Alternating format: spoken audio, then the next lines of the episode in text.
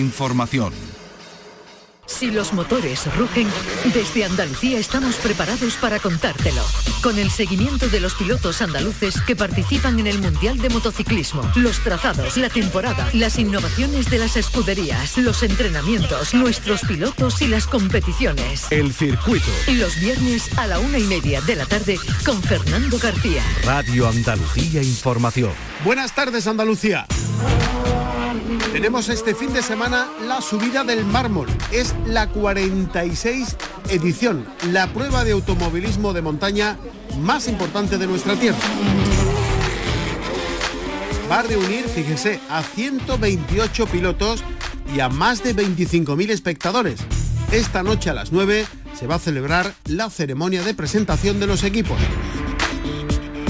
A las once y media se va a disputar la manga de exhibición y a partir de ese momento la primera subida de entrenamientos, después otra manga de entrenos y luego otra oficial de carrera. Y el domingo desde las ocho y media de la mañana la manga de exhibición, después la manga de entrenos y luego dos oficiales de carrera.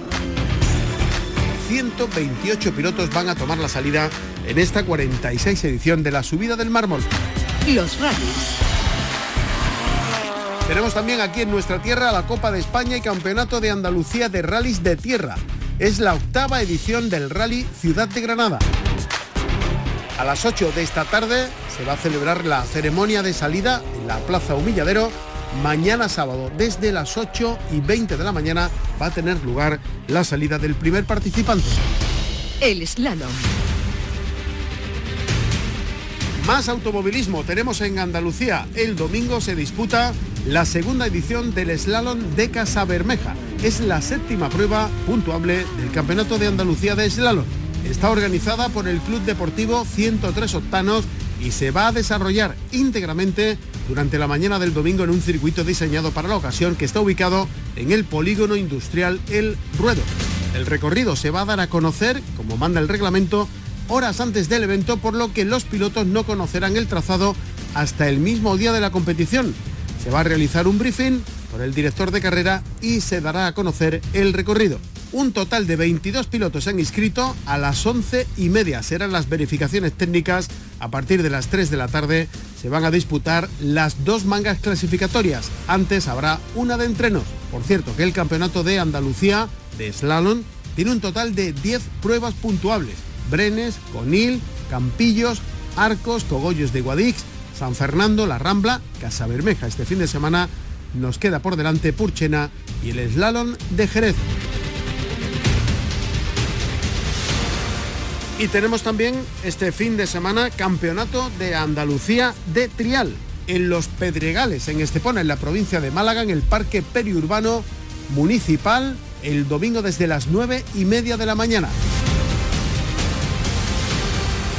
Fórmula 1. Y no se nos ha olvidado la Fórmula 1, Gran Premio de México.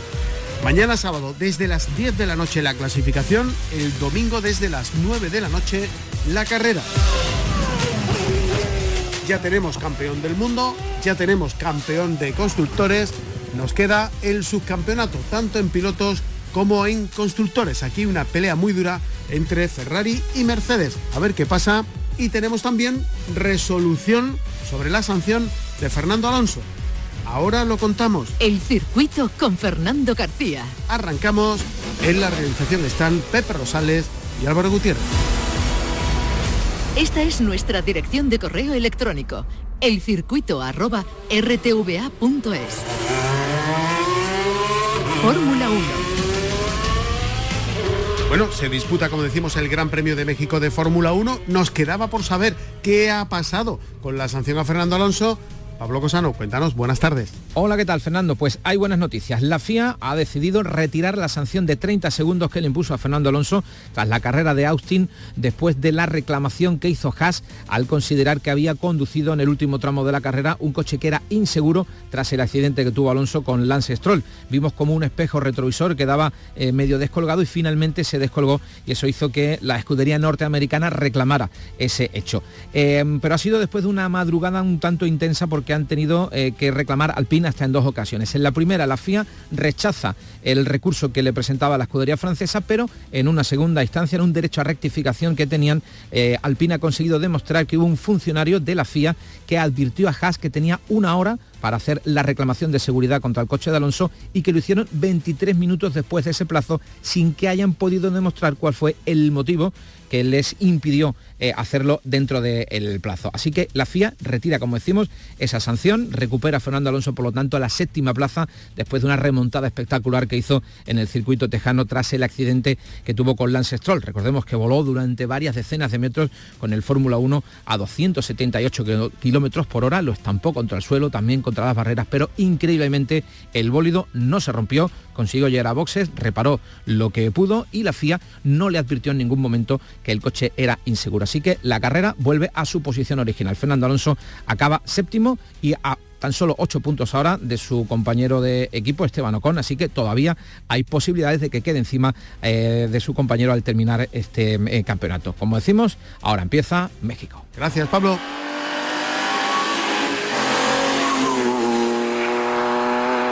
Las subidas.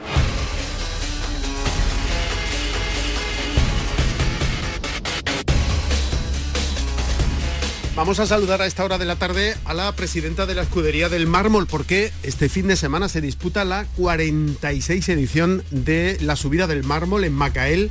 Dicen que es la prueba automovilística más importante de Andalucía. Si no, fíjense qué datos. 128 inscritos, que no sé cómo se lo van a apañar. Y en torno a 25.000 espectadores se dan eh, cita en este pueblo de Almería durante este fin de semana. Ana Belén Tapia, buenas tardes. Hola, buenas tardes, Fernando. No hay quien pueda con la subida del mármol, ¿eh? Bueno, cada vez vamos más mejor. ¿Te esperabas esta inscripción? Pues la verdad que no, no esperábamos tanto acogimiento de pilotos. Eh, tuvimos que cortar el miércoles, nunca se había cortado tan temprano porque cerraban a las 8 del viernes, pero tuvimos que cortar el, el miércoles por la noche porque ya no había más plaza. Algunos han quedan de reserva también porque esto supone que empezáis a las once y media el sábado y vete tú a saber cuándo acaba esto, ¿no? Y el problema es que se hace de noche y, no llevan luces muchos coches. Porque la salida, ¿cada cuánto tiempo se produce? ¿Cada 30 segundos? Sí. Pero claro, siempre pasa algo. Claro, el problema es que no haya ningún accidente, que todo transcurra con normalidad. Alguien puede pensar que la subida del mármol, por eso de cumplir 46 años y estar rodeada de, éxito, las cosas se hacen solas. No, no, solas mucho esfuerzo y mucho trabajo, muchas horas sin dormir. Pero la experiencia es un grado, ¿no? La verdad que sí, que ya más o menos tenemos más experiencia en estos últimos años, pero con tanto piloto, pues imagínate, se multiplica las cosas. Bueno, ¿cuánto tiempo llevas de presidenta? De presidenta ahora es cuatro años. ¿Te acuerdas del primero? Sí. ¿Dormía? Eso no se olvida nunca, ¿no? No, no, no, no dormía ni comía ni nada. Ahora llevamos una noche que tampoco cenamos, no tenemos tiempo ni para cenar. Bueno, eso es buena señal. Eh, pasó la pandemia, pasó el COVID, muchas cosas se han quedado en el camino. Eh, ¿Tú podrías decir que esto es como si nada hubiera pasado? ¿O notas en algo estos dos años de COVID, aunque es verdad que solo se tuvo que suspender en una ocasión? ¿Tú notas que venimos detrás de, la COVID en algo, no sé, a nivel de patrocinadores, a nivel de organizadores, a nivel de, inscripción? ¿Notas algo que ha pasado el coronavirus o no? Con el COVID, ¿no? A lo mejor por eso hay tantos pilotos, porque hay que vivir la vida, que hemos visto que te la paran en un segundo. Y la verdad, pues, hombre, patrocinadores, pues como está la cosa, pues pues sí, hay algunos que se han caído, pero es que la situación está un poco... O sea que lo que hay es ganas, ¿no? De disfrutar, ¿no? Yo creo que sí. Eh, ¿Qué tiempo te espera este fin de semana ahí en Macael? Pues la verdad que nos va a acompañar buen tiempo. Yo creo que vamos... Como si fuera agosto, ¿no?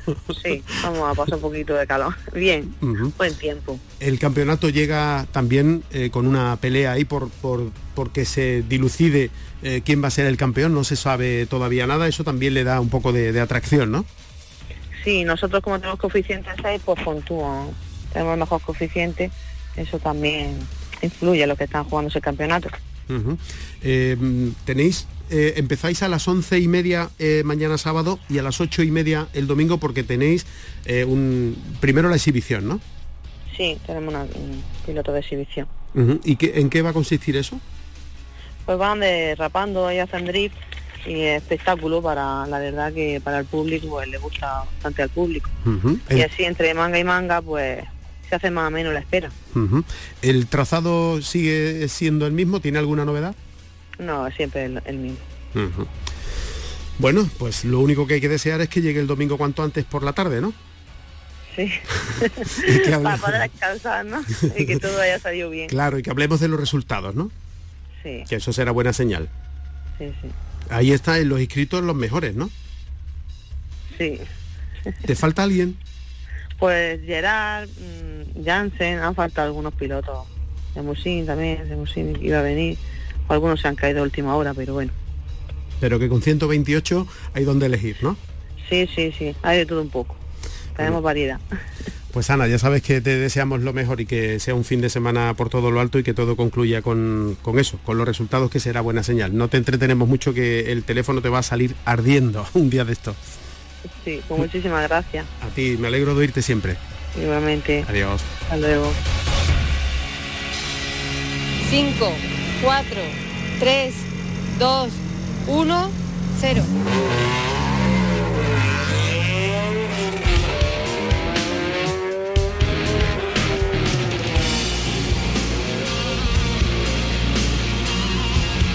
No es una subida cualquiera y sino que se lo digan al responsable de las subidas de las pruebas de montaña en la Federación Andaluza de Automovilismo, Martín Pastor. Martín, buenas tardes. Buenas tardes, Fernando. 128 inscritos es un dato magnífico, pero es también una complicación magnífica, ¿no?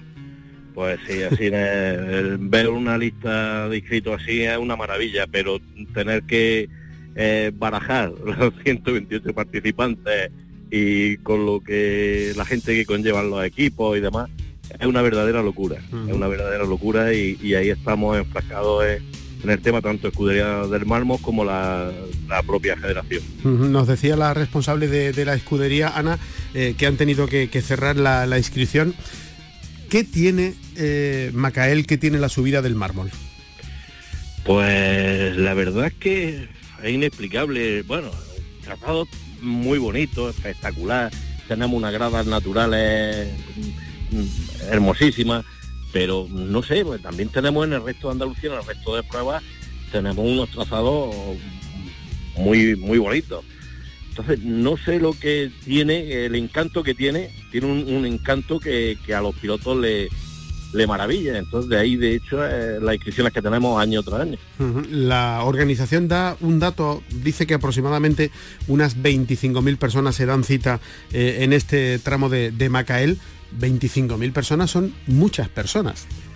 Sí, la verdad que sí. Y esta es información que tienen que otros años no la ha facilitado la, misma Guardia Civil. Eh, que ellos por los cálculos que hacen y sí, hemos estado en 25, 30 mil personas, hemos estado algunos años. Yo creo que seguimos en, esos, en esos números. Esos son coches también que hay que admitir en, la zona del tramo, que hay que buscarle aparcamiento. En fin, que esto conlleva una serie de medidas de seguridad que lo que hacen también es, digamos, complicar un poco la organización, ¿no? Eh, bueno, allí tiene aquello tiene una ventaja, que es que como eh, he dicho antes, tenemos gradas naturales y a su vez esas gradas vienen provocadas por las esplanadas que hacen para hacer eh, verter todos los, residuos del mármol, todos los escombros y demás, quedan una esplanada hermosísima que es donde se, se ubica toda, toda la gente que va, los coches de, todos los, aficionados que van a ver la prueba. eso, es, eso es una ventaja, pero que sí, coordina, creo que son tres, tres parkings los que hay los que hay habilitados para los coches con una capacidad, pues, sí, no te podría decir ahora mismo, pero, pero importante. No, no, solo hace falta ver las imágenes que hay en YouTube en el entorno del tramo para darse cuenta de, la envergadura que, tiene esta subida al mármol, que cumple 46 años, ahí es nada. Sí, 46 ediciones ya, además este año creo, según me comentaban desde la organización, se va a hacer un pequeño homenaje tanto al, a la persona que empezó con la, con la subida del mármol, que le llamaban Rally del Marmo, por aquellos entonces, y otro homenaje al primer piloto local que, corrió en, aquella prueba. Eh, Martín, 46 mm, años, 128 pilotos, 25.000 personas. ha pasado la pandemia, dejó de celebrarse en un año porque en el año 2021, el año pasado sí se celebró. ¿Esto tiene que ver también con que la gente tiene ganas de, volver a la normalidad también en el automovilismo? Sí, sin duda. La prueba la tenemos eh, eh, en esta misma carrera, en la que tuvimos hace unos días la que se disputó en Vejer de, montaña, que era eh, aquello estaba repleto de, aficionados y de pilotos también. Yo este fin de semana he estado también de, jefe de seguridad en el Castillo de Locubina, el Rallycrono que organiza Escudería Clásico Alcalá, y había una cantidad de gente también tremenda. O sea que es lo que tú dices, la gente tiene ganas de, carrera, de volver a la normalidad, de, estar conviviendo con los amigos y, disfrutando en definitiva. Y además llega con el campeonato en juego. Sí, llega con el campeonato en juego, el de turismo, vamos a estar ahí, ahí, depende de los números, puede decidirse en Macaé, el de monoplaza, según mis cálculos, creo que posiblemente tengamos que esperar a, la subida de Trasierra, casi con toda seguridad. Y en la Copa Carcross, que la tenemos, está decidida, la, ganó Pedro Luis. Pero bueno, todavía tenemos ahí en juego el segundo y el tercer puesto, ¿eh? que yo creo que, se, vamos, esta es la última carrera que tenemos para la Copa Carcross y, y también va a haber un, un duelo interesante y lo que nos faltaba es eh, la meteorología, el tiempo. Mira que se ha pasado frío en, en, Macael, pero este fin de semana, desde luego con las temperaturas que tenemos en Andalucía, ni mucho menos, ¿no? Pues aquí estamos en torno a los 26, 27 grados, Fernando. O sea que no falla nada, ¿no? o sea, no, falla nada, vamos a tener un tiempo un, tiempo estupendo y, un ambiente maravilloso. se, suele decir con permiso de la autoridad y si el tiempo no lo impide, el tiempo no lo va a impedir, el permiso de la autoridad está y por lo tenemos. un fin de semana por todo lo alto en, lo que se refiere al automovilismo con esta 46 edición de la subida del mármol con 128 inscritos. Eh, Martín Pastor es el responsable de la montaña de la Federación Andaluza de Automovilismo. Martín, como siempre, gracias por atendernos y que vaya todo a pedir de boca este fin de semana. Muchísimas gracias a ti, Fernando. Aquí me tienes para lo que necesites. Igualmente, un abrazo. Igualmente, hasta luego. Las motos.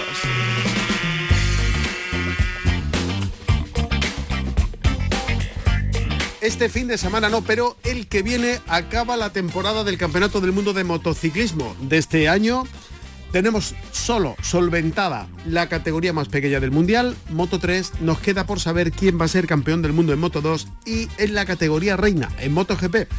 Vamos a recurrir al experto. Álvaro Molina, buenas tardes. Buenas tardes, Fernando. ¿Cómo llega el Mundial a esta última cita? Como decimos, ya resuelta la categoría más pequeñita, pero la eh, intermedia y la grande aún por resolver. Exactamente, aún por resolver y con mucha emoción, ¿no? Porque Moto 2 está que arde. La carrera de, la, semana pasada en Malasia, de este pasado fin de semana, fue de todo menos tranquila, ¿no? Eh, y tuvimos pues muchísima emoción. Y luego en MotoGP también fue, vamos, un golpe de teatro, ¿no? Yo creo que, que el MotoGP sí que es verdad que es más previsible porque eh, Peco Bañaya lo tiene todo a su favor, solo necesita eh, bueno, básicamente tiene que ganar Cortararo. Y si gana Cuartararo, con que coja un par de puntos creo que son, que es quedar de un tercero ya le vale. Entonces sería muy raro que no ganara. Pero, como bien dicen eh, algunos de mis amigos más eh, longevos y que más saben de esto, como Baldomero Torres, acordado en 2006 lo que pasó con Valentino Rossi, que nada, nadie daba un duro por Nicky Hayden y al final se llevó el mundial, el que nadie esperaba que se lo llevara. ¿no? En fin, muy emocionante. Hasta que no veamos la bandera a cuadros, todo puede pasar. Sí, sí, como dicen los más castizos, hasta el rabo todo es toro. en, Moto 3 ya decíamos que Izan Guevara se había proclamado campeón del mundo, pero este aquí que en esta categoría pequeñita eh, tenemos a uno de los andaluces que, que, está participando en el campeonato del mundo. Estamos hablando de David Muñoz, que recordemos se perdía varios grandes premios al inicio de, la temporada por, por la edad y que bueno, mm, estamos a punto de, finalizar, no sé si lo que hemos visto eh, estaba dentro de lo previsible porque eh, consultando la, clasificación en, esta categoría, en la pequeñita, en Moto 3, décimo cuarto, eh, aparece David Muñoz, que no puntuó, por supuesto, en los primeros grandes premios, pero luego ha disputado 1, 2, 3, 4, 5, 6, 7, 8, 9, 10, 11, 12, de, de 12 grandes premios, ha puntuado en 1, 2, 3, 4, 5, 6, 7, 8 y 9. Mm, no sé si eh, esto te sorprende o se esperaba. A ver, eh, todos sabemos que David Muñoz es un fuera de serie, entonces eh, es sorprendente, pero los que le conocemos bien casi casi que nos sorprende que todavía no lo haya hecho aún mejor. o sea, yo pienso que lo ha hecho genial, que no se le puede pedir más y que es algo que solo está al alcance de los fuera de serie. En el Mundial hay muchísimos pilotos muy buenos y pienso que él es por, está por encima de los muy buenos. Él ya es, como te he dicho, fuera de serie. Yo creo que eh, se puede esperar de todo, ¿eh? que lo está haciendo muy bien y que en el futuro pues mm, espero que nos siga dando mucha alegría porque ya te digo que el motociclismo andaluz con él y con José Antonio Rueda que entra el año que viene eh, pues tenemos, yo creo que la mejor época, espero no equivocarme, de lo que es el motociclismo andaluz dentro del Mundial de MotoGP. Eh, Muñoz se perdía siete grandes premios al inicio de la temporada, se incorporaba en el Gran Premio de, Italia y este que es su resultado, décimo cuarto en la clasificación, 84 puntos a falta de que se dispute la última carrera en, Valencia. Eh, hablabas de Rueda y de Muñoz, vamos a tener eh, dos pilotos de colmillo afilado, de, de, cuchillo entre los dientes, compitiendo el año que viene en la categoría más, más pequeña del Mundial. Sí, son, son dos fuera de serie, con estilos muy diferentes y eso es muy bonito, ¿no? Uno es pues más vehemente, como es David, ¿no? Que, es todo coraje y que es un piloto que lo da todo, que, que arriesga muchísimo, en fin, que tiene un estilo más agresivo, podríamos decir así. Y José Antonio Rueda, pues que es más, mm, vamos a llamarle más calmado, ¿no? Un poco menos agresivo, eh, tiene otro estilo, ¿de acuerdo? Pero ambos son unos fuera de serie desde el punto de vista del rendimiento, de lo que es conseguir buenos resultados, de ir rápido en moto tienen un talento espectacular y yo lo que te decía antes, estoy convencido de que se vienen pues los mejores tiempos para, para el motociclismo andaluz en cuanto a que haya dos pilotos que creo que pueden llegar a lo más alto. Y eso pues no es fácil de conseguir. También hay que darles su tiempo, no hay que presionarles más, yo no esperaría nada en especial el año que viene, sobre todo de rueda que, que empieza en el Mundial, les daría su tiempo, no es que con esto esté diciendo que ya el año que viene van a ser campeones del mundo, ni mucho menos, porque hay muchísimo nivel y es muy difícil. Pero lo que sí que está claro que si tienen el tiempo necesario y, tienen eh, los medios necesarios, no me cabe ninguna duda de que pueden llegar a ganarlo. Hablando de campeón del mundo de esta categoría, ¿tú ves alguno de campeón la semana que viene?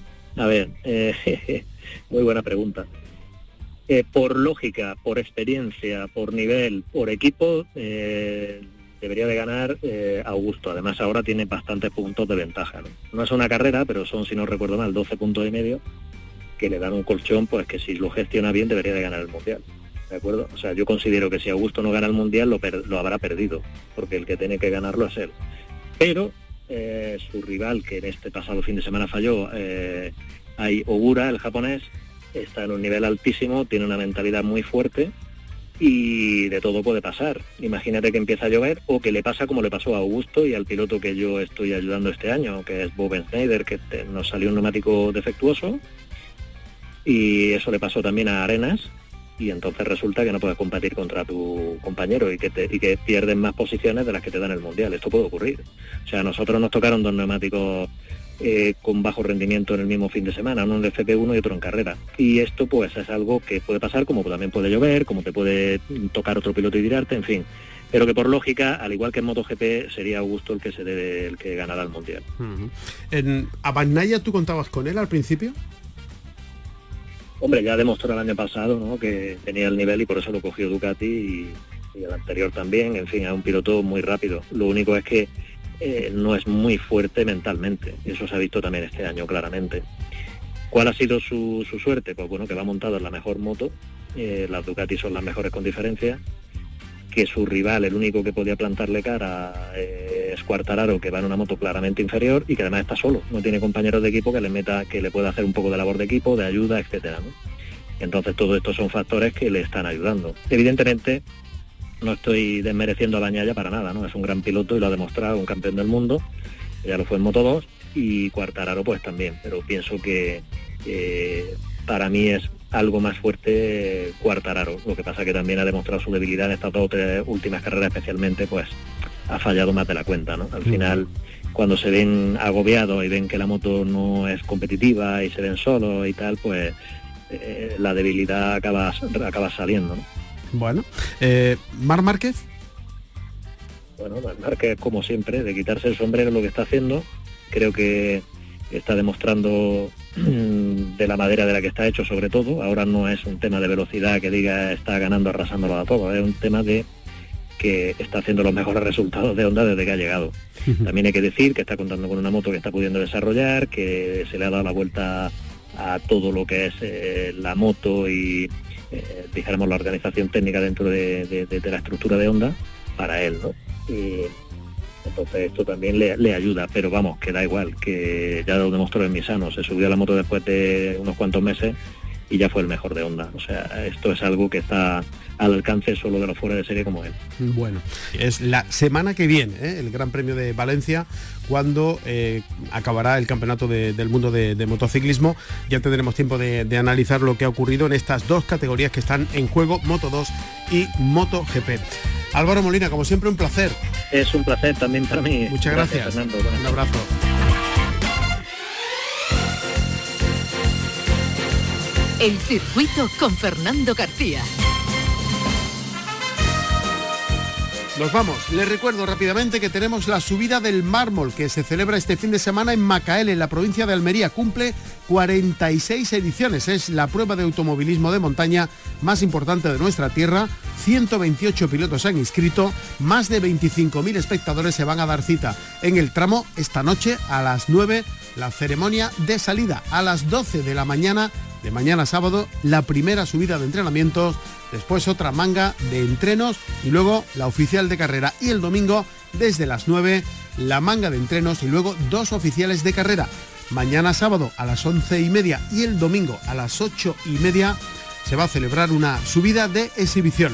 Tenemos en Granada Copa de España y Campeonato de Andalucía de Rallys de Tierra. Esta tarde a las 8, la ceremonia de salida en la Plaza Humilladero. Mañana sábado desde las 8 y 20 de la mañana va a tener lugar la salida del primer participante. Tenemos automovilismo también en Málaga. Se celebra la segunda edición del Slalom de Casabermeja. Es la séptima prueba puntuable del Campeonato de Andalucía de Slalom. A partir de las 11 y media del domingo se van a celebrar las verificaciones técnicas. 22 pilotos han inscrito. A partir de las 3 de la tarde se disputarán las dos mangas clasificatorias. Antes habrá una de entrenos. Tenemos también Campeonato de Andalucía de Trial en Estepona, en Málaga, el domingo desde las 9 y media de la mañana. Y tenemos, no se olviden, Campeonato del Mundo de Fórmula 1, Gran Premio de México, mañana sábado a las 10 de la noche las sesiones de clasificación, el domingo a las 9 la carrera. El circuito con Fernando García. Así nos vamos. En la realización estuvieron Pepe Rosales y Álvaro Gutiérrez. Si van a salir a la carretera, mucha precaución y no se olviden de ser felices. Por completarte me rompí en pedazos. Me lo advirtieron pero no hice caso. Me di cuenta que lo tuyo es falso. Fue la gota que rebasó el vaso. No me digas que lo sientes. Eso parece sincero, pero te conozco bien y sé que